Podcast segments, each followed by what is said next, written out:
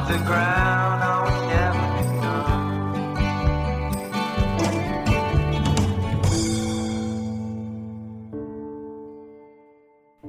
Hallo und herzlich willkommen zum Wortkollektiv-Podcast. Ich bin Friederike und mir gegenüber sitzt Svenja. Hallo. Und wir begrüßen euch mit einem verspäteten Hallo aus der Sommerpause, denn in der ersten Folge nach der Sommerpause hatten wir kein Gespräch. Da war es uns einfach wichtig, die Predigt für sich selbst stehen zu lassen. Und jetzt haben wir aber noch ein paar kleine Informationen für euch. Und zwar freuen wir uns wieder da zu sein aus der Sommerpause und haben ein paar Änderungen uns überlegt für den Podcast. Auf der einen Seite haben wir uns überlegt, dass wir für YouTube versuchen wollen, die Folgen mit Video aufzunehmen. Das ist jetzt bei dieser Folge noch nicht der Fall, aber das ist etwas, was wir uns vorgenommen haben, dass wir auch per Video zu sehen sind oder in einem Video zu sehen sind, während wir sprechen. Das sagen wir jetzt, damit wir auch verpflichtet sind, dass wir das ausprobieren und es wird auch kommen. Aber ja, wir sind da noch dran, äh, die beste Lösung zu finden, weil das natürlich ein bisschen mehr Aufwand für uns ist. Und Aufwand ist auch ein ganz gutes Stichwort, denn äh, im Rückblick auf die erste Staffel des Wortkollektiv-Podcasts ist uns deutlich geworden, dass es nicht ganz günstig ist, so einen Podcast zu machen. Wir machen das äh, alles selber. Das ist quasi unser eigenes privates Projekt in dem Sinne. Und wir haben bisher schon äh, Geld investiert in diesen Podcast im Sinne von, äh, dass wir uns Mikrofone angeschafft haben, dass wir vor allen Dingen auch Zugtickets kaufen mussten zu den Leuten, mit denen wir aufgenommen haben, dass wir eben den Hoster, bei dem wir sind, äh, der halt dafür sorgt, dass ihr das alles in euren Apps und so weiter hören könnt, äh, dass wir den monatlich bezahlen müssen und haben uns deshalb überlegt, wie wir das nachhaltig gestalten können, sodass wir nicht die ganze Zeit nur rein investieren in den Podcast Uns und, in den äh, finanziellen Ruin treiben. und uns in den finanziellen Ruin treiben. Genau, denn äh, wir sind ja Studentinnen und von daher jetzt auch nicht in der Lage, unendlich Geld rein zu investieren in diesen Podcast. Aber wir machen es gerne und wir würden es auch gerne weitermachen. Von daher haben wir uns überlegt, dass wir euch die Möglichkeit geben, falls ihr möchtet und falls ihr uns da unterstützen möchtet, euch diese Möglichkeit zu geben und schreiben euch in die, in die Infobox oder halt in die Kommentarbox, die ihr in eurem Anbieter eigentlich haben müsstet, angezeigt kriegen müsstet in dieser Folge. Unsere Bankverbindung, falls ihr irgendwas also fühlt euch jetzt nicht verpflichtet, uns irgendwas geben zu müssen. Der Podcast wird immer kostenlos bleiben, das ist halt äh, auch klar. Und wenn ihr nicht möchtet oder wenn ihr einfach, ja, also dann müsst ihr selbstverständlich uns nichts dafür geben. Aber wenn ihr sagt, ihr findet das Projekt cool und ihr würdet gerne daran beteiligt sein, dass es weiter besteht, dann würden wir uns super freuen, wenn ihr äh, ja, euch überlegt, uns etwas zu spenden oder uns etwas zu unterstützen. Und die Bankverbindung äh, ist in der Beschreibung und auch eine PayPal-Verbindung, falls ihr äh, das machen wollt. Das ist natürlich dann auch einfacher. Fühlt euch echt nicht verpflichtet, das jetzt machen zu müssen. Es ist nur so, wir müssen jetzt irgendwie schauen, wie wir äh, diesen Podcast nachhaltig weiterführen können. Die erste Staffel hat uns so ein bisschen als Test gedient und ja, wir haben gemerkt, okay, es ist teurer als gedacht. Okay. Jetzt äh, kommen wir zum Thema der heutigen Folge und zwar knüpft das ein bisschen an die erste Folge nach der Sommerpause an. Svenja, willst du vielleicht kurz ein bisschen erklären, worum es heute gehen soll? Ja, also die Predigt in der ersten Folge, die äh, drehte sich ja ums Thema Chemnitz. Und der Vibe der Predigt sollte ja so ein bisschen sein, dass man differenziert schaut auf die Leute, die da, wer da wo mitläuft, dass man nicht alle pauschal verurteilt, dass man natürlich Kritik übt und auch äh, deutliche Kritik übt an Äußerungen und an Verhaltensweisen, die einfach grenzüberschreitend sind. Aber dass man auch die Lebenswirklichkeit von Menschen sieht, die in dem Dunstkreis dieser, ähm, ja, von auch von diesen Demonstrationen stehen, die sich dafür sicher, also finde ich, auch verantworten müssen, wenn man da hinterherläuft, so, aber dass man trotzdem äh, ein offenes Ohr dafür behält, was denn diese Leute auch wirklich beschäftigt, die irgendwie im Moment auch ganz generell unzufrieden sind in unserem Land oder die sich abgehängt fühlen und dass man den Blick auf die Probleme auch wendet, die die Menschen in unserem Land haben. Also einfach ein offenes Ohr behält und auch zuhört und dann versucht auch äh, irgendwie Lösungen zu finden, anstatt sich nur hinzustellen und zu sagen, ja, das, äh, das ist irgendwie, das sind alles Unmenschen. So. Und ähm, das ist jetzt eine lange Rede, eine lange vorlaufende Rede zum Thema, um das heute geht. Äh, heute geht es nämlich ums Thema Versöhnung. Und das passt eben insofern äh, zu der ersten Folge, weil wir ja im Moment einfach schon zunehmend eine gesellschaftliche Spaltung haben, nicht nur in Deutschland, sondern sehr stark ähm, in der ganzen westlichen Welt sozusagen. Und äh, unser Eindruck im Moment auch ist, dass sehr wenig passiert, um diese Spaltung zu überwinden, sondern es passiert immer ganz viel Verurteilung, was äh, auch richtig ist. Also ja, wenn Leute mit Hitlergruß durch die Gegend laufen, da kann man überhaupt nichts schönreden. Das muss verurteilt werden und ganz klar gesagt werden, das geht hier nicht und äh, das geht überhaupt nicht und in diesem Land erst recht nicht. Aber dass man eben auch ähm, also dass man nicht da stehen bleibt, sondern versucht Lösungen zu finden, wie man die Leute, die sozusagen auch noch nicht ganz, äh, also die, die man eigentlich auch noch fangen kann und die ja schon hinter der Demokratie stehen und die jetzt auch nicht dafür sind, dass man äh, Hitler groß zeigend durch die Gegend laufen darf, dass man mit diesen Menschen, auch wenn man, wenn das Meinungen sind, mit denen man sich sehr, sehr schwer tut, ins Gespräch kommt irgendwie und dann vielleicht auch merkt, es gibt auch Probleme, die ganz lebenspraktisch sind, die zum Beispiel mit Einwanderung jetzt eigentlich gar nicht so viel zu tun haben und in diesen Problemen versucht auch Lösungen zu finden. Und ich persönlich finde es sehr schade, dass es, oder vielleicht bekomme ich das auch einfach nicht so mit, aber es gibt so wenig Versuche, diese Menschen wieder zusammenzubringen. Und ja, weil das auch oft gar nicht so einfach ist. Also wenn diese Fronten sind irgendwie so hart geworden und man hat so viel Zorn und so viel Hass und es ist gerade im Internet, äh, wird halt so viel Hass verbreitet. Äh, man hat direkt total vorgefertigte Bilder von seinem Gegenüber, in welches Schema der passt und wie der wohl denkt und hört gar nicht richtig mehr hin, was die, das Gegenüber dann eigentlich sagt. Also mir geht das selber auch oft so auf Facebook, wenn ich da irgendwelche Sachen also diskutiere, ich versuche das schon zu machen, da irgendwie mit Leuten zu diskutieren, die halt überhaupt nicht meiner Meinung sind, gerate da aber auch manchmal an meine Grenzen und habe auch oft das Gefühl, dass ich selber völlig pauschalisiert werde oder total vorverurteilt in so eine in so ein Bild von jemandem, der sozusagen sich im linksgrünen Spektrum linksgrün versiffte Studentin. Linksgrün versiftet, das ist doch alles, ist ja auch alles gleich. Ja, äh, völlige, völlig naiv und völlig in ihrer Traumwelt und äh, sieht, sieht die Realität natürlich nicht richtig an. Und ähm, mich das auch irgendwie dann oft total frustriert hat, dass mich das gar nicht gehört wird, was ich sage und dass ich eingehe auf Argumente und dass ich aber in manchem einfach vielleicht auch ein anderes Menschenbild habe als, äh, als mein Gegenüber oder was weiß ich. Und Jedenfalls lange Rede, kurzer Sinn. Ja, kurzer Sinn eigentlich nicht, aber eine lange Rede dazu. Lange Rede, langer Sinn. Herzlich willkommen im Wortkollektiv Podcast. Nix kurz, nur lang bei uns hier. Schön, schön. ja. Okay, gut. Kommen wir zurück äh, zum Ernsten. Das Thema der heutigen Folge, Versöhnung. Versöhnung, genau. Denn die Frage ist ja, was kommt danach sozusagen? Was ist jetzt das Outcome von solchen äh, Spannungen und solchen verhärteten Fronten? Wie kommen wir da jetzt wieder, also wie kommt die Gesellschaft da jetzt wieder zusammen oder wie sehr spaltet sie sich noch? Ja, und für mich, für mich ist irgendwie total klar, also wenn man sich selber äh, als Christ oder Christin versteht, dann, dann kann dieses Argument von wegen, mit denen kann man ja eh nicht mehr reden oder das, das bringt ja gar nichts, was man ja wirklich oft hört. Ähm, es bringt nichts, mit denen zu reden, ist irgendwie verlorene Liebesmüh das kann für uns eigentlich nicht gelten, so, weil weil der Anspruch ist halt einfach ein anderer, ne? Einfach durch also durch die Botschaft Christi. Also man ja, man hört halt nicht auf oder man, man hört nicht auf, Menschen platt gesagt die Möglichkeit zur Umkehr zu geben. Also damit will ich jetzt nicht sagen, ich habe das, das klingt dann sehr schnell danach, ich habe die richtige Meinung und der andere, äh, ich muss den nur dazu bringen, umzukehren. Also so meine ich es nicht, sondern ich, ich muss aber immer dem anderen Menschen die Chance geben, erstens er selbst sein zu dürfen und ihn nicht äh, vorzuverurteilen und auch trotzdem, also auch bei Leuten, die sich wirklich an einem Rand bewegen, der, äh, wo man wirklich dann nur, nur von Umkehr sprechen kann, auch, auch mit dieser Möglichkeit immer zu rechnen und darauf auch zu hoffen. Und das heißt, eben dieses Gespräch nicht grundsätzlich abzubrechen und, äh, und zu sagen, ja, bringt ja eh nichts. Weil wir können diese Hoffnung auch haben, finde ich. Ja, also es ist halt so eine krasse Spaltung in der Gesellschaft da und jede Seite sagt über die andere, dass die keine Ahnung hat, dumm ist und irgendwie ja keinen Plan hat, dass äh, die Realität aber anders aussieht sozusagen. Ja. Ja, und die Sache ist ja auch die, es ist ja auch vereinfachen zu sagen, es gibt jetzt nur diese eine Spaltung, sondern die Spaltungen passieren ja gerade auf ganz viel, vielen Ebenen. Also es gibt die Spaltung rechts-links, es gibt die Spaltung arm-reich, es gibt die Spaltung Land-Stadt, die ja übrigens wirklich auch ganz massiv ist, wo ja einfach Lebenswirklichkeiten auseinanderdriften.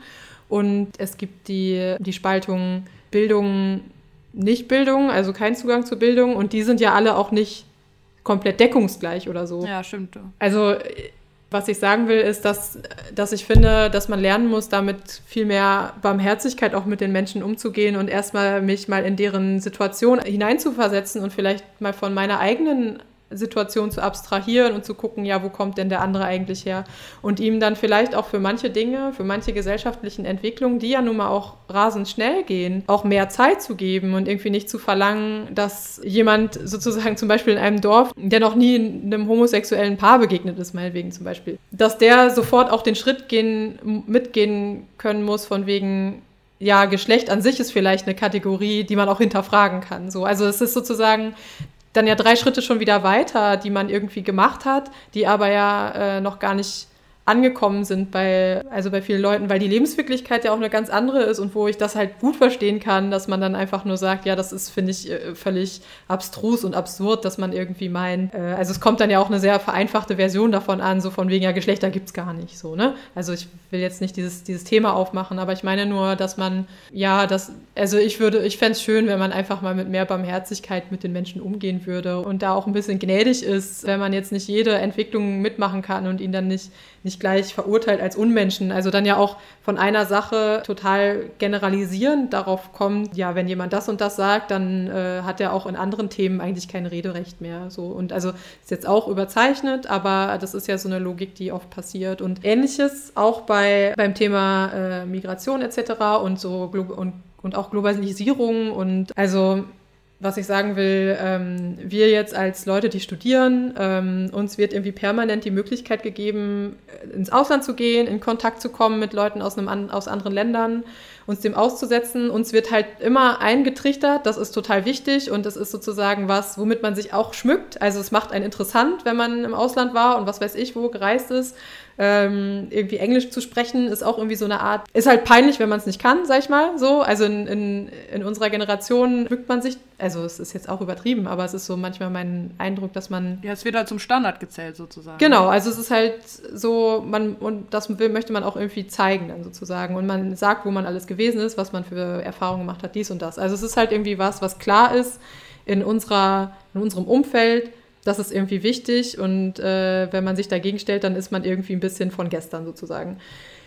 Und gleichzeitig sehe ich aber, dass sozusagen selbst, selbst kirchliche Projekte, die es gibt, Jugendcamps, die ins Ausland gehen, die äh, Begegnungen äh, mit, mit anderen, also Menschen aus anderen Kontinenten und Ländern, dass selbst in der Kirche sich diese Projekte sehr oft an Bildungskinder sozusagen richten. Also vielleicht gar nicht absichtlich, aber irgendwie letztlich sind es die Leute, die eingefangen werden, weil sie gut Englisch können, weil man irgendwie vorher Vorbereitungsseminare macht und es reflektiert, was man da macht und irgendwie erfordert, dass man sich sozusagen auch thematisch damit auseinandersetzt, auch mit der Situation vor Ort, dass man irgendwie sich über dann ökologische Fragen Gedanken macht, über soziale Fragen und so weiter. Und das ist irgendwie alles was, was Leute aus Bildungsschichten anspricht. Oft muss man eine Bewerbung schreiben, man muss irgendwie eine Motivationsschreiben schreiben und so. Das sind alles Hürden, das spricht halt Leute aus unteren Bildungsschichten nicht an, was aber insgesamt immer mehr dazu führt, dass diese Erfahrungen, die man mit der Welt macht, dass die halt von der Oberschicht sozusagen gemacht werden und dass, dass das immer weiter dazu führt, dass dass man anderen Leuten ja gar nicht die Chance gibt, überhaupt in Kontakt damit zu kommen und irgendwie die Erfahrungen zu machen oder das auch aushalten zu können, dass andere Menschen anders sind und dass es auch seinen Wert hat oder überhaupt seinen Horizont damit zu erweitern.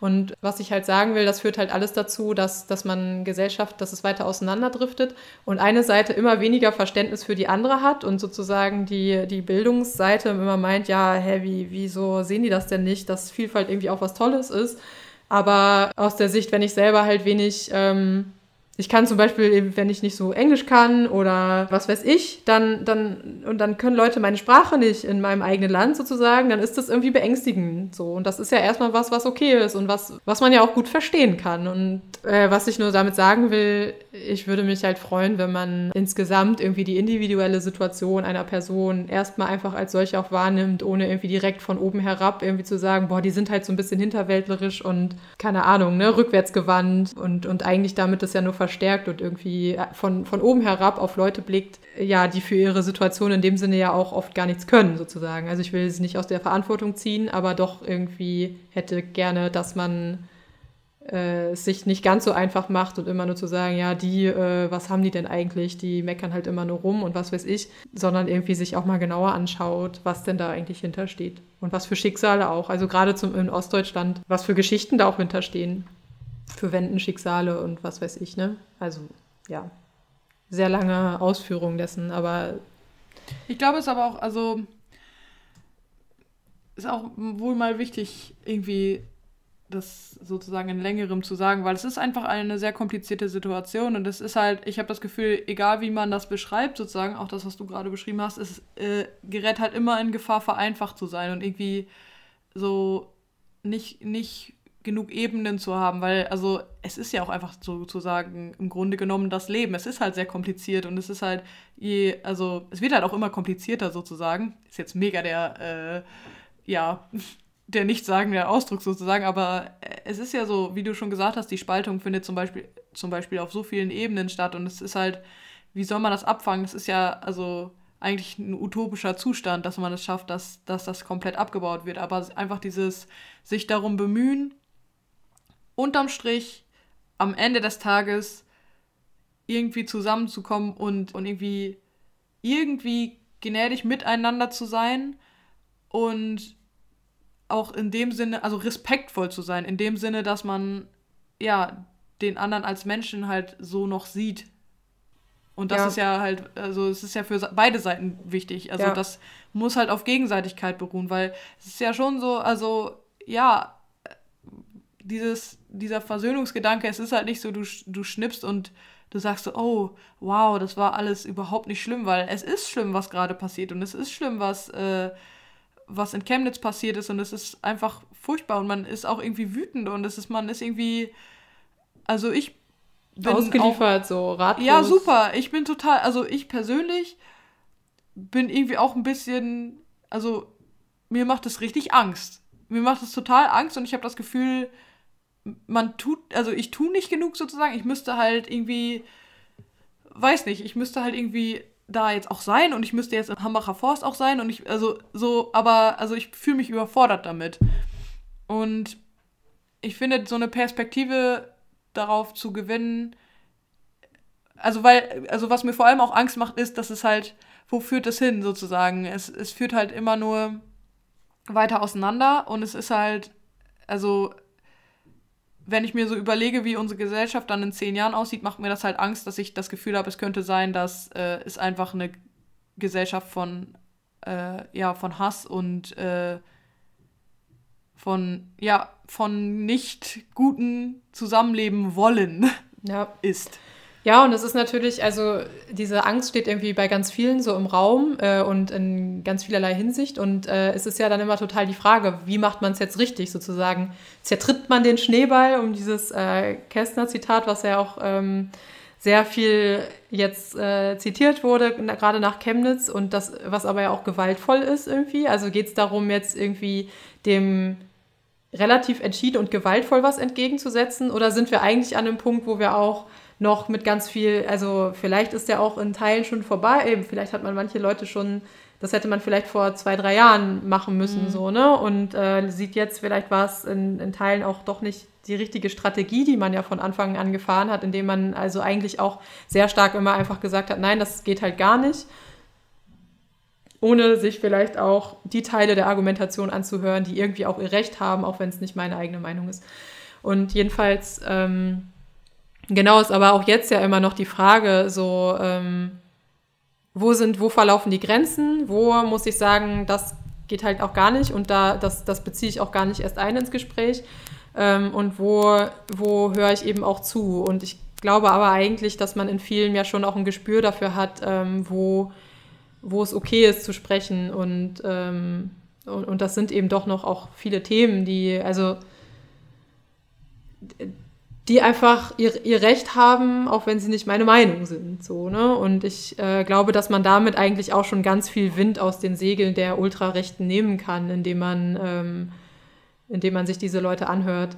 Allerdings kann ich mir, also es ist dann jetzt ein sehr ähm, politisches Statement vielleicht wieder, aber ich könnte mir auch vorstellen, dass einfach ähm, in manchem, zum Beispiel die Figur Angela Merkel, auch so gebrannte Erde ist für einige, dass das da schon gar nicht mehr möglich ist und dass es wahrscheinlich eigentlich irgendwie einen Regierungswechsel bräuchte, äh, mit dem man sowas neu angehen könnte. So, ne? Also, ähm, aber ist jetzt auch eigentlich nicht so wichtig. Ja, aber ich glaube, das ist also in dem Sinne vielleicht schon wichtig, weil es einfach, also der Zeitpunkt, wo wir uns jetzt befinden, es ist einfach schon sehr viel passiert. Es ist einfach schon viel Zeit vergangen, wo Fronten sich sehr verhärtet haben und wo Leute auch von einer, ähm, ja, vielleicht berechtigten Sorge um ihre Lebensumwelt umgeschwankt sind oder hinge, ähm, ja, also hingezogen wurden zu einem sehr rechten, sehr extremen äh, Ausländerhass oder Fremdenfeindlichkeit.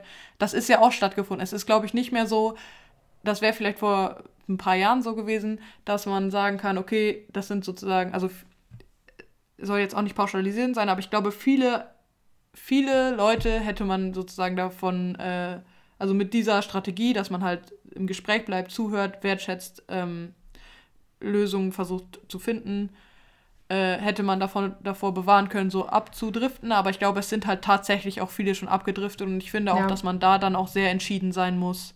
Also, dass da Entschiedenheit dann auch wichtig ist. Voll. Äh, aber dafür braucht es dann eben oft auch die persönliche Konfrontation, um, um, um entschieden äh, dagegen sich zu positionieren. Ne?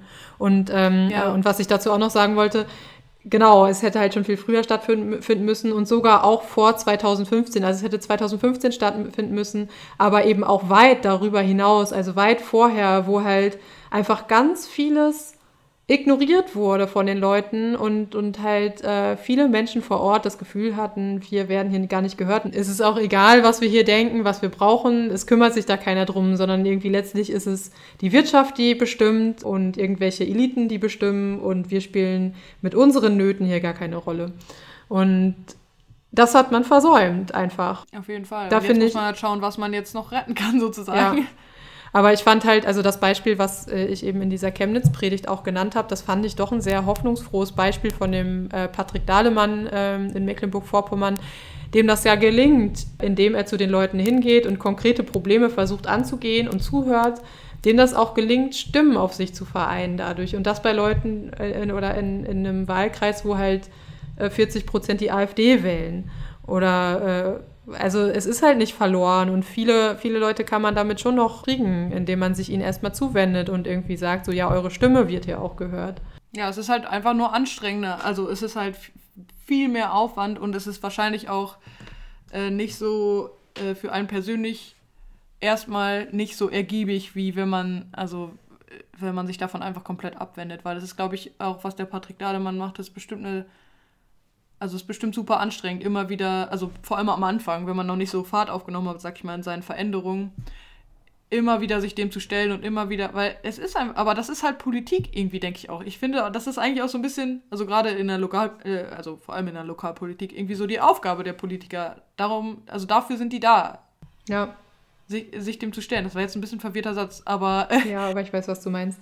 Und ähm, genau eine andere Sache, äh, die unabhängig von Politikern ist, was ich jetzt auch irgendwie, ähm, was mich sehr gefreut hat, also jetzt gerade ist äh, der Leitartikel in der Zeit, dreht sich interessanterweise genau um das Thema. Also wie, wie bringt man denn die Gesellschaft jetzt wieder zusammen und hat so den, den Tenor, ja, man muss halt miteinander ins Gespräch kommen und nicht einfach und versuchen irgendwie zumindest auch irgendwie noch gemeinsame Nenner zu finden und irgendwie einen gesellschaftlichen Zusammenhalt auch wieder hinzubekommen. Und die Zeit, die haben das schon mal vor einer Weile gemacht, so ein Projekt, wo sie Leute zusammengebracht haben, also immer pärchenweise mit konträren politischen Positionen, damit sie miteinander reden. Und das haben sie halt über so einen Online-Fragebogen, konntest du zu bestimmten politischen Themen Stellungen beziehen oder dann anklicken, was deine Meinung ist.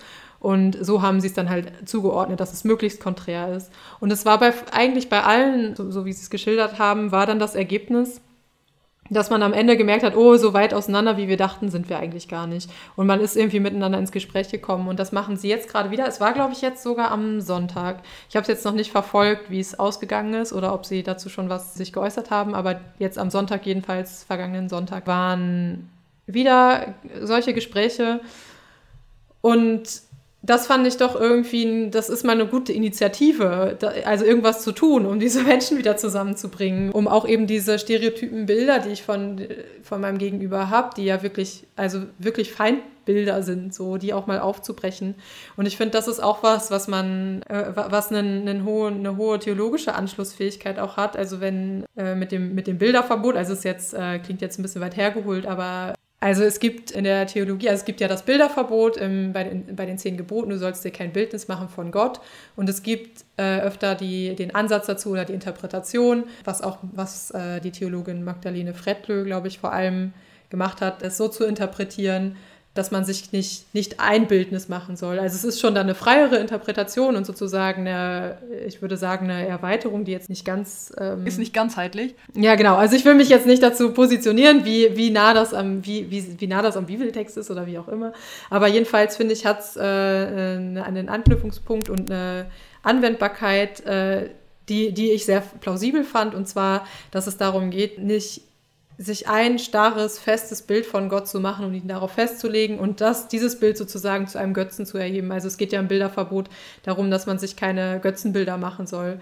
Und äh, das fand ich eine sehr äh, ja, eine sehr hilfreiche ähm, Übertragung darauf, was, was eben auch so ein Götzenbild werden kann. Und zwar eine Festlegung auf ein bestimmtes Bild von Gott. Also Gott ist das und das und, und da presse ich dann auch alles rein, sondern immer die Offenheit dafür zu bewahren, äh, mich auch überraschen zu lassen von Gott und das immer wieder umzuwerfen. Also genau auch, genauso auch meine Theologie ist immer wieder umzuwerfen, also sozusagen, man nennt es dann so The Theologia viatorum, so eine Theologie auf dem Weg, die sich halt immer, die sich immer äh, selbst hinterfragt und genauso auch immer mein Bild von Gott hinterfragen und immer damit rechnen, dass es genau entgegen dem ist, wie ich Gott denke. Und das, das ist eben, das ist grundbiblisch von der Kreuzestheologie auch von Paulus her, dass man, dass er eben sagt, also das, das Kreuz ist eine Torheit. Gott erscheint ja gerade so, wie wir es nicht erwarten. Es ist nicht völlig absurd, aber es ist, es ist überraschend sozusagen. Es durchbricht immer wieder unsere Kategorien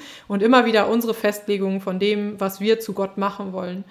Und genauso finde ich, ist es, also das, das ist, finde ich, ein super guter Grundsatz, den ich eben auch auf meinen Umgang mit Menschen übertragen kann. Ihn eben nicht festzulegen auf ein Bild von ihm und nicht immer zu meinen, äh, ja, so und so, das ist mein Bild von, von irgendwie Leuten, die die AfD wählen könnten oder die damit sympathisieren. Genauso wenig mein Bild festzulegen von jemandem, der sich eher als links versteht, sondern mir immer wieder auch anzuhören, was diese Person denn sagt und, und nicht irgendwie zu meinen, ich habe ihn, ich habe diese Person vollständig begriffen und durchdrungen und weiß sowieso schon, was sie sagen möchte. Und das finde ich, also genau, wir sind eben, eben Bilder Gottes so und nicht einfach ein festgelegtes Etwas so, sondern menschliche Wesen, die, die immer wieder gehört werden müssen. Die in keine Schubladen passen, so, ne? Genau.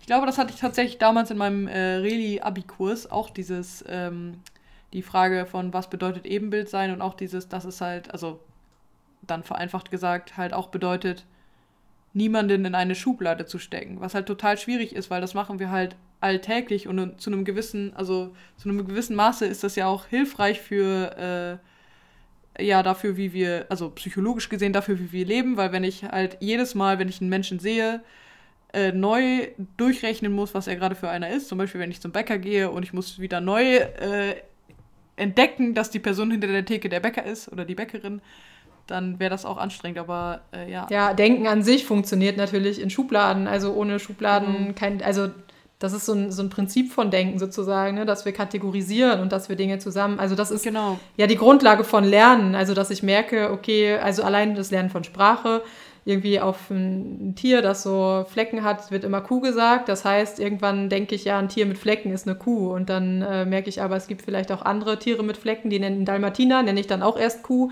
Aber dann merke ich, oh nee, ähm, das sind Dalmatiner. So. Und das heißt, ich denken an sich funktioniert so, aber mir immer wieder, also das immer wieder zu durchbrechen und immer wieder zu hinterfragen und immer wieder diese Kategorie eben nicht starr zu behalten, sondern mich ja. auch immer überraschen zu lassen von meinem ganz konkreten Gegenüber. Genau, also ich finde, da, da kann man jetzt ganz gut auch die Brücke noch schlagen zum, also von so einer allgemeinen gesellschaftlichen Versöhnung hin zu auch persönlichen Versöhnungsprozessen. Ähm, also Konflikte, die ich mit einer ganz persönlichen Person habe, die mir vielleicht auch sehr nahe stand oder so, also oder mit der ich eine Beziehung führe oder auch geführt habe, wo ich auch immer ja stärker durch verletzt werden kann, als durch jetzt ein abstraktes Wesen, das irgendwo am anderen Ende von Deutschland sitzt sozusagen oder am anderen Ende der Welt. Und wo ich das sozusagen ja auch immer wieder schaffen muss, mich äh, von dieser Person immer wieder überraschen zu lassen und sie auch immer wieder sie selbst sein zu lassen, was halt enorm schwer ist, aber da irgendwie auf dem Weg zu sein, immer zu versuchen, diese Person nicht festzulegen, so, sondern immer zu hören, was denn was denn da jetzt ihre ganz persönliche Wahrnehmung ist und ihre, ja, und ihr, ihr Standpunkt zu einer Sache und ihre Gefühle oder so. Ja, und ich finde, gerade bei dem Thema persönliche Versöhnung oder überhaupt beim Thema Versöhnung allgemein ist auch immer wichtig zu bedenken, dass das eben ein Prozess ist, der nicht, der funktioniert nicht von jetzt auf gleich. Und ich muss nicht bei einem Gespräch erwarten, damit den, mein ganzes Gegenüber irgendwie umzukrempeln. Oder ich muss nicht erwarten, wenn ich sehr verletzt worden bin, mit einem Gespräch äh, das heilen zu können, sondern Dinge heilen nicht immer sofort und brauchen manchmal ihre Zeit. Und es ist auch, also ich habe das selber auch schon erlebt, dass ich irgendwie auch manchmal dachte, ich hätte schon Dinge längst verziehen, aber dann merke, also ich bin halt so ein Mensch, mir kommen halt Dinge immer wieder in den Sinn und ich brauche halt richtig lange, um die so zu verarbeiten, dass ich da so meinen Frieden mit habe. Und selbst wenn ich irgendwie kognitiv sozusagen verziehen habe, dann kommen, machen mich manche Dinge dann immer wieder so wütend, wenn es mir sehr nahe ging. Das ist eben auch was, wo man, glaube ich, geduldig mit sich selbst sein muss und auch barmherzig, auch mit sich selbst nicht nur mit dem anderen, sich diese Zeit auch zu geben und zu verstehen, dass es ein Prozess ist, äh, Versöhnung und dass man sich manchen Dingen immer wieder aussetzen muss und natürlich es auch Situationen gibt, wo das nicht möglich ist, aber eben auch daran zu glauben, dass es möglich ist und das also für mich ist das oder war das schon eine sehr heilsame Erfahrung, dass manchmal Dinge eben eine, eine Weile brauchen und immer wieder auch durchgekaut werden müssen und immer wieder dasselbe. Und ich weiß noch, dass ich manchmal Freunden immer wieder dieselben Sachen erzählt habe. Und irgendwann hat es mich halt selber genervt. So. Und dann dachte ich irgendwann so, jetzt ist auch mal gut. Und das ist dann so ein, so ein Startpunkt von, okay, ja, ich finde jetzt meinen Frieden damit und will sozusagen auch mal weitergehen mit mir und nicht hängen bleiben immer an diesem Punkt, weil, weil ich sozusagen, weil es so destruktiv ist, weil ich vorangehen möchte, weil ich ja Dinge auch hinter mir lassen möchte. Aber das geht eben nicht von jetzt auf gleich, sondern das erfordert eben so eine, so ein immer wieder durchkauen und immer wieder auch wütend werden. Aber äh, man darf darauf vertrauen, dass das möglich ist und äh, dass man da auch geheilt werden kann. Ja, auch gerade das, was du gesagt hast, so mit dem Wütendwerden, dass das halt auch eben seinen Platz hat, ist, glaube ich, auch total wichtig, weil ich finde, wenn man so darüber spricht, klingt es manchmal so, als ob das so ein ja so ein stiller Prozess ist und so oder so ein so ein ja so eine so eine stille Kurve sozusagen, die dann einfach zu, äh, zum Ende kommt und dann ist es weg. Aber so ist es halt nicht, ja. sondern Wut und nee, es, es schlägt halt immer wieder aus. So. Genau. Und und äh, das muss man dann auch einfach akzeptieren, dass das jetzt da ist und äh, nicht denken, ja, aber ich muss ja jetzt irgendwie verzeihen oder ich muss ja jetzt äh, so sich da auch nicht so unter Druck setzen, sondern einfach, also auch Vertrauen haben, dass es ja, das ist, wenn man, wenn man sich dem aussetzt und es eben nicht, nicht, nicht rausdrängt aus seinem Leben, sondern äh, das erstmal auch da sein lässt und irgendwie auch produktiv umsetzt und verarbeitet, ähm, dass es dann auch tatsächlich irgendwann an den Punkt kommt, wo man damit gut leben kann. Also ich will das nicht pauschalisieren. Es gibt sicher Traumata, die sind so schlimm, dass man ähm, dass das einfach nicht geht. Auf so. jeden Fall, und auf jeden Fall. Dass man das auch nicht immer wieder auspacken kann, sondern irgendwann vielleicht auch einfach vergräbt in sich. Aber ähm, ja, äh, ich glaube, ich, man muss da halt sehr auf sich hören, was, äh, was einem gut tut und sich immer für alles, für jedes, jeden Prozess die Zeit nehmen. Ja, ich, glaub, ich glaube, grundsätzlich ist es auch so dieses, also auch vielleicht sogar über dieses Versöhnungsthema hinausgehend, aber grundsätzlich ist es so ein Vertrauen darin, äh, dahin, dass sich Situationen verändern können oder dass man in der Lage ist, Situationen zu gestalten, aber dass es auch so ist, dass Zeit eine Rolle spielt, sozusagen. Ja. Aber ähm, ich, ich finde, da ist es auch wirklich ähm, eine große Stütze, irgendwie sich, also es auch nicht nur auf sich selbst ankommen zu lassen, sondern irgendwie auch zu, darauf vertrauen, dass ähm, Gott sozusagen auch heil machen kann oder dass Gott auch irgendwie mit dabei ist in Prozessen und das, oder also dass ich solche Dinge zumindest von mir selbst auch auslagern kann. Und ähm, also mir hat es auch schon oft geholfen, äh, auch so in der Bibel dann irgendwie zu lesen, keine Ahnung, äh, ist jetzt irgendwie ein Beispiel im Hosea-Buch, äh, wie Gott halt immer so mega sauer wird auf Israel und irgendwie halt wirklich so voll die Zerstörungsfantasien hat und denkt so, Mann, die, die verletzen mich halt immer und die äh, machen nie das, was ich möchte und keine Ahnung, also einfach wirklich wütend und äh, so, ich mache euch jetzt platt. Und dann irgendwie im nächsten Teil aber so äh, die ganze Barmherzigkeit entbrennt sozusagen und irgendwie so, ist so, nee, ich kann euch nicht preisgeben und ihr seid ja mein Volk und ich, ich bin verletzt so, aber ich, äh, wie, wie kann ich euch preisgeben, das, äh, was dann sozusagen wieder der erste Schritt ist zur Versöhnung hin und äh, ich das irgendwie mal in einem Moment echt total heilsam fand, zu sehen, dass es selbst Gott so, so geht, so. Und dass der auch erstmal diese Wut hat und dann aber äh, das schafft, darüber hinauszukommen. Das ist doch vielleicht ein schönes Schlusswort, ein, Bibel, äh, ein Bibelverweis am Ende. Danke euch fürs Zuhören. Die nächste Folge des Wortkollektiv-Podcasts kommt in zwei Wochen. Ich weise euch nochmal kurz auf den Hinweis in unserer Beschreibung hin, falls ihr was spenden möchtet. Und wir hören jetzt noch eine Predigt zu Genesis 50, die Verse 15 bis 21. Das äh, ist aus der Josefsgeschichte passenderweise. Und wir hören uns beim nächsten Mal. Tschüss. Tschüss.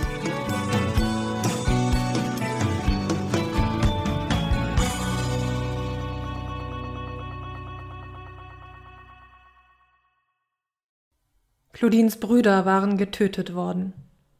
Auch ihr Mann. Ihre Familie ist ausgelöscht, abgeschlachtet mit Macheten durch den aufgestachelten Mob. Hutu gegen Tutsi 1994. Dem Mörder läuft sie heute, über 20 Jahre später, fast wöchentlich über den Weg. In Mugabe, dem ruandischen Dorf, aus dem sie stammt. Dann wechselt sie die Straßenseite, humpelnd.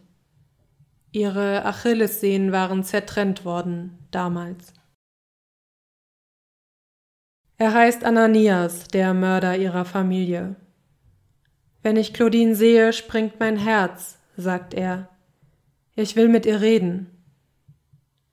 Claudine will das nicht. Überhaupt redet sie nur mit wenigen Menschen. Ihr Schmerz ist auch nach über 20 Jahren übermächtig. Er ist Teil ihres Lebens. Er ist ihr Leben, ihr genommenes Leben.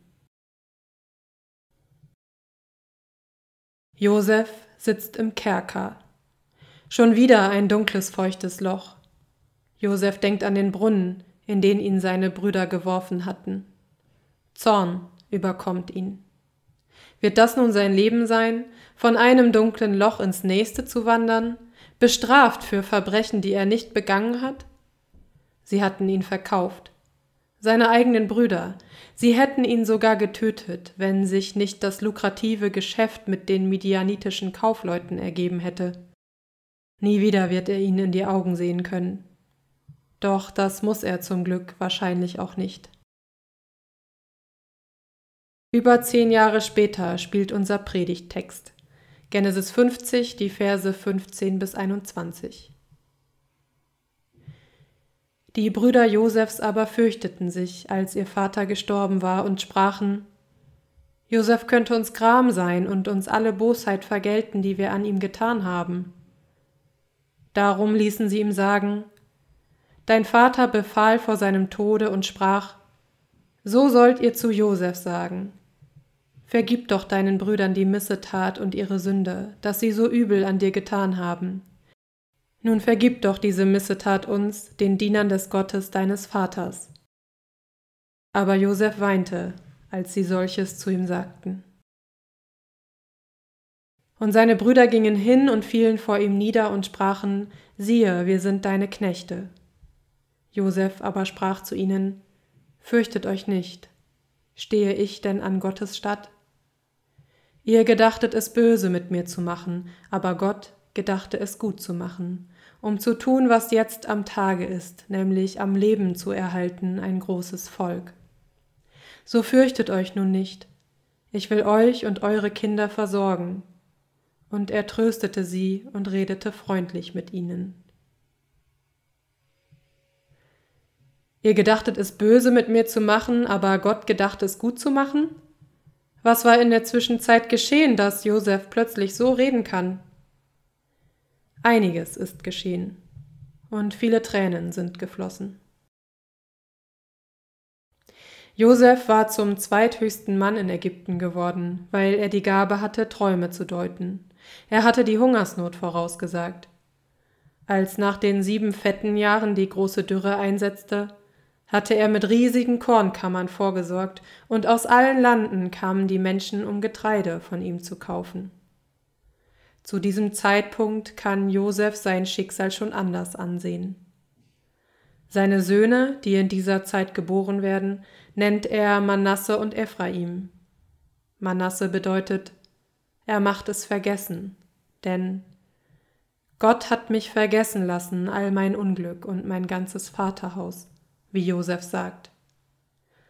Ephraim bedeutet doppelt fruchtbar, denn Gott hat mich wachsen lassen in dem Lande meines Elends.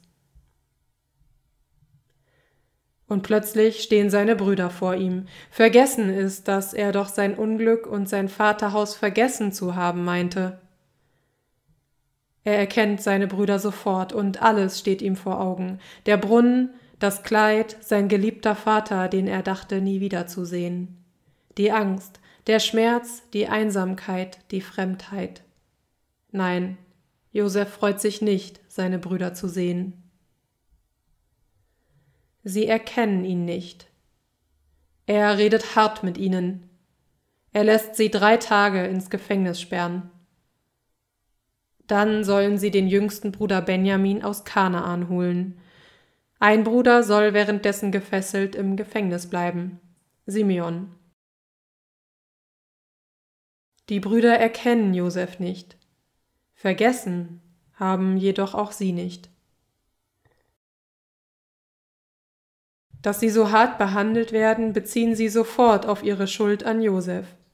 Für ihre Tat werden sie nun von Gott bestraft. So glauben sie. Josef freut sich nicht, seine Brüder zu sehen, doch als er sie so reden hört, fängt er an zu weinen, heimlich. Auch Claudine weint, als sie eines Tages doch Ananias, dem Mörder ihrer Familie, gegenübertritt und ihn anhört. Ananias spricht. Kinder haben sie bei lebendigem Leibe begraben, mit Spitzhacken auf sie eingeschlagen. An acht Morden war Ananias beteiligt. Claudine weint. Sie beweint die Kinder. Du hast sie weinend begraben, ohne Gnade oder Mitleid. Es tut mir weh, ich halte es nicht aus. Sie beweint ihre Familie, sie beweint ihr Schicksal, sie beweint die Grausamkeit Sie beweint den Unfrieden in ihrem Herzen. Auch Ananias weint. Vergebung braucht Zeit, sagt Claudine. Man muss schlafen und nachdenken. Ich bin alleine in meiner Familie, aber ich lebe mit anderen Leuten. Ich werde mit ihnen sprechen und dann sehen wir, ob du Vergebung verdient hast. Die Folter, Warum habt ihr sie nicht gleich getötet? Warum mussten sie drei Tage lang leiden, halb begraben? Du warst ein Kind wie sie. Einer hieß sogar wie du, Dahayo. Doch statt sie zu befreien, hast du sie getötet.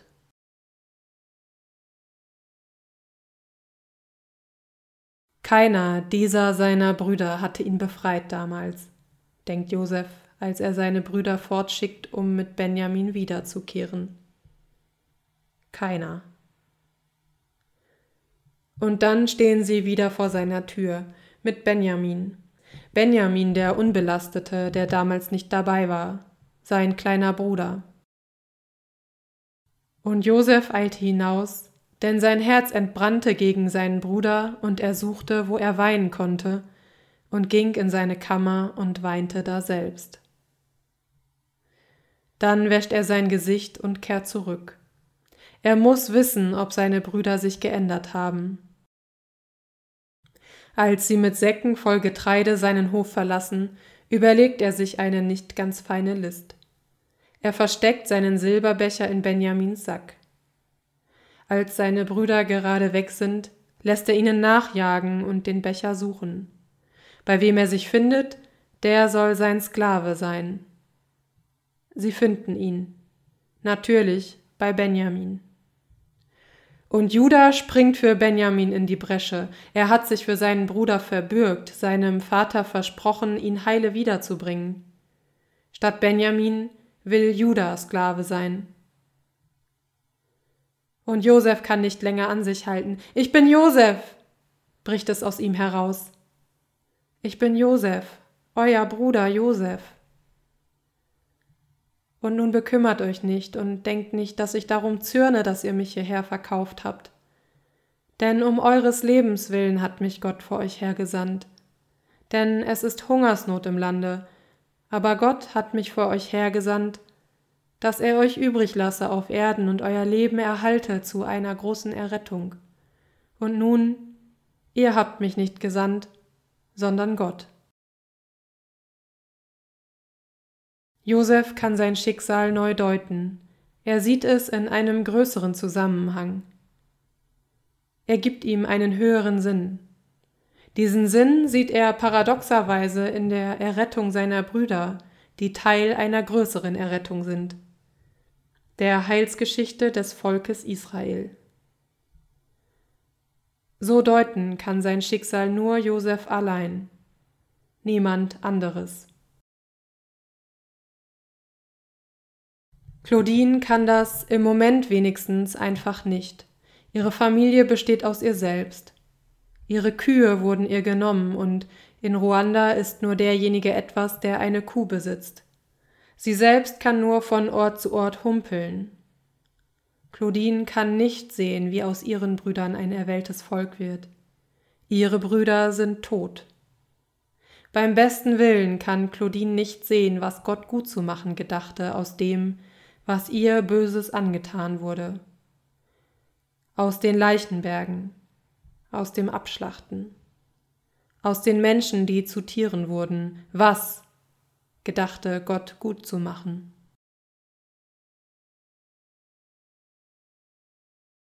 Claudine hat einen Bekannten, er heißt Innocent. Sein eigener Nachbar und Freund aus Kindertagen Wellers hatte ihn verraten damals, als der Mob kam und ihn mit Macheten halb zerhackte.